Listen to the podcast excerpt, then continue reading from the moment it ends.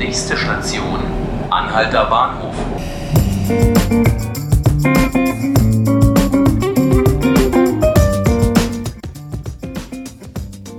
Hallo und herzlich willkommen zu 5 Minuten Berlin, dem Tagesspiegel Podcast. Mein Name ist Laura Hofmann und heute bei mir im Studio ist Ralf Schönball.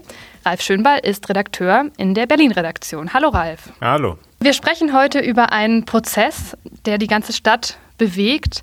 Es geht nämlich um einen Mordfall, einen ganz tragischen. Am 5. September 2017 wurde im Tiergarten die 60-jährige Susanne Fontaine überfallen und ermordet. Nun läuft seit dem 28. März der Prozess gegen den mutmaßlichen Täter. Es handelt sich um den Tschetschenen Ilias A., der sich vor dem Kriminalgericht in Moabit verantworten muss.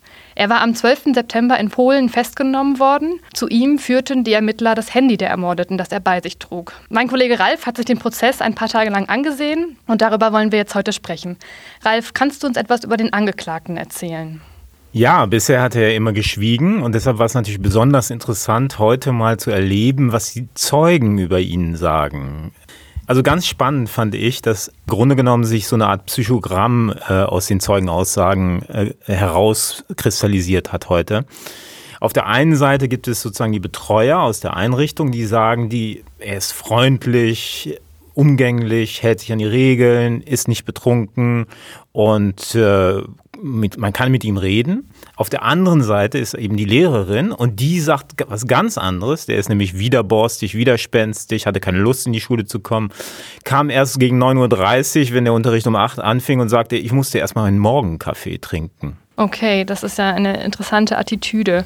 Du hast schon geschrieben, es ist ein Prozess, in dem es sehr viele Indizien gibt. Es ist aber schwierig, weil ähm, der Angeklagte eben die Tat bestreitet und man deswegen eben über diese ganzen Indizien, wie zum Beispiel die DNA des Angeklagten, die am Körper des Opfers gefunden wurde und über das Handy, das er dem Opfer geklaut hat, dass man über diese Wege nun versuchen muss, die Schuld festzustellen. Für wie wahrscheinlich hältst du denn, dass ähm, A. -Punkt jetzt verurteilt wird wegen Mord?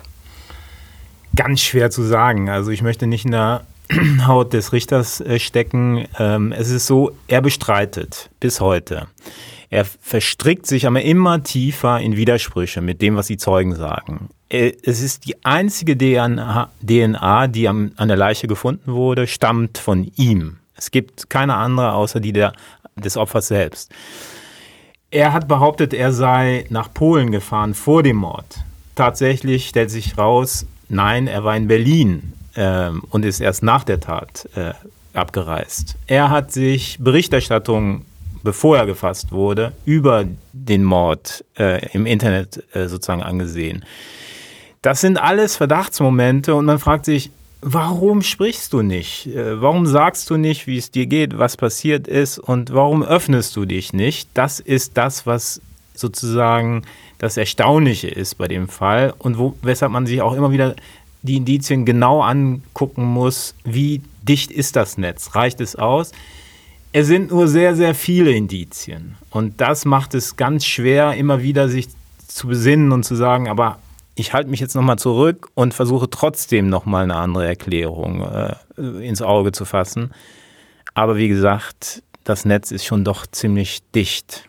Apropos andere Erklärungen, die Verteidiger äh, beschweren sich ja darüber, dass eben andere Anhaltspunkte, wie zum Beispiel ähm, die Spur eines Obdachlosen, der sich am Abend der Tat verwirrt und aufgebracht in einer ähm, Unterkunft eingefunden hat, nicht weiter verfolgt wurden, sondern die ganze Ermittlungsarbeit sich auf diesen, ähm, ja, den jetzt Angeklagten konzentriert hätte.